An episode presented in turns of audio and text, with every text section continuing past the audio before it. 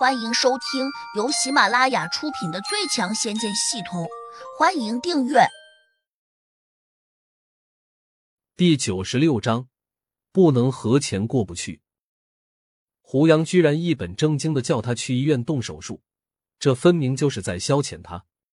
台山道长这样一想，就以为自己的诚意不够，胡杨不肯出手帮忙，他又拿出足够诚恳的态度说。早知道胡姑娘是你的意中人，我就绝不会染指。幸好现在知道了还不晚，还可以亡羊补牢。胡大哥，你就原谅我这一回吧。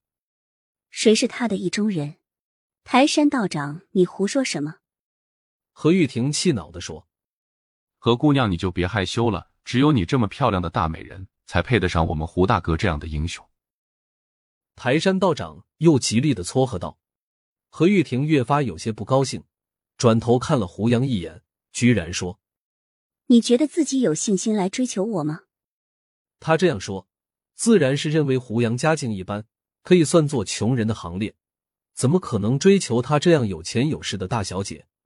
胡杨淡淡的看了他一眼：“我没兴趣追你。”何玉婷轻哼了一声说：“别把自己说的那么清高。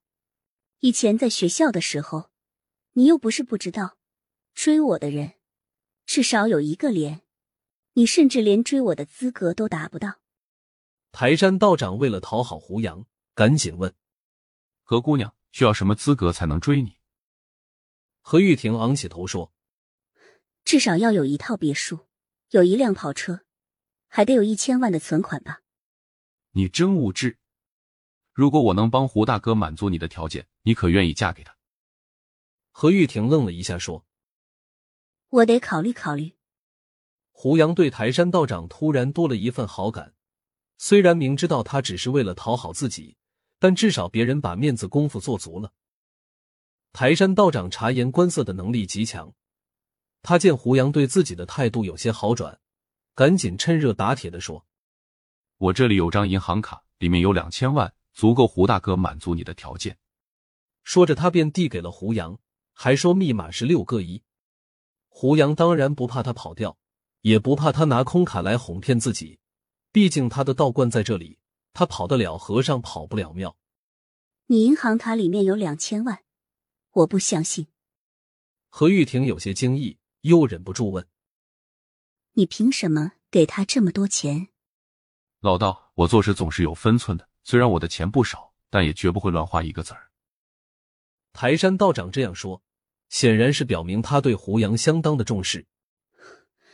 我不信你会无缘无故给他那么多钱。等会儿我们下山就去查一下，看看是不是真的。如果是真的呢？那我就答应他追我。何玉婷撇了撇嘴说：“何同学，我不会追你的。”胡杨毫不客气的说：“你当然会这样说，因为你们就是在演戏。”这卡里根本就没有那么多钱。何玉婷振振有词的说：“这卡里真有那么多钱，胡大哥，请你高抬贵手，放我一马。以后你说往东，我绝不往西。”台山道长拍着胸脯表态道：“看在他对自己还算客气的情分上，胡杨便说：‘把手拿过来。’台山道长大喜过望，连声称谢，一边急不可耐的伸出了双手。”胡杨把他的左手打了回去，用真气握住他的右手，默默的运转功法，用力一吸，立刻把一根带血的银针吸了出来。台山道长倒头就拜，多谢大哥成全。胡杨板着脸说：“以后别再干那些伤天害理的事情了。”台山道长唯唯诺诺的说：“其实我这样做也只是为了得到一些小利益，包括给山神大哥吃那些有毒的蘑菇。”也不过是为了麻痹他，不想让他知道我做的这些事情。我对他真没有恶意，毕竟他是我的衣食父母。如果他倒了，我这生意还怎么做得下去？行了，你别给我解释，自己以后做事好自为之。胡杨转身走回到车上，冲何玉婷招了一下手：“我们走。”胡大哥，你以后有事常来玩。台山道长在后面毕恭毕敬的说。车已经开出很远了，何玉婷还有些不高兴的问：“台山道长到底给了你什么好处？”“给了我两千万啊！”胡杨很开心。我不信在卡里真有那么多钱，你给我正经点，他到底给了你什么，让你和他演戏来给我看？他肯定知道用硬的，我不从，只能从你那里用歪门邪道的办法。他这样说，原来是怀疑胡杨和台山道长暗中勾结。放心，他以后不会再打你的主意了。你别哄我了，你们之间肯定有什么阴谋。那台山道长是什么人？可能你不知道，他在滨海市，有谁敢不听他的话？就算是市长来了，也得给他面子。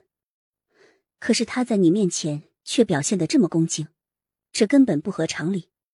何玉婷的头脑很清晰，分析的头头是道。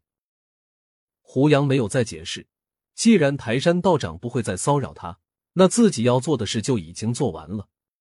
何玉婷突然接了一个电话，好像有什么急事，然后他就拐弯进了一条小道，可能想抄近路，尽快回到滨海市。在山脚下面经过一个水塘的时候，突然传来了哭喊声，一个中年妇女惊慌失措的跪在了马路上。何玉婷不得不停了下来。胡杨跳下车问：“怎么回事？”中年妇女指着旁边那个浑浊的水塘。着急的说：“我的孩子刚刚掉进水里了，你们快帮我把他救起来！”胡杨转头看了何玉婷一眼，拧起了眉头。看着浑浊的水塘，何玉婷因为胡杨救不了人，又不好意思拒绝，便对中年妇女说：“大姐，这水太浑了，根本看不清你的孩子会在哪个地方，怎么救啊？”中年妇女大声哭泣说。如果没有救起孩子，我也不想活了。胡杨对何玉婷和中年妇女说：“你们都背过身去，不要看。”本集已播讲完毕，请订阅专辑，下集精彩继续。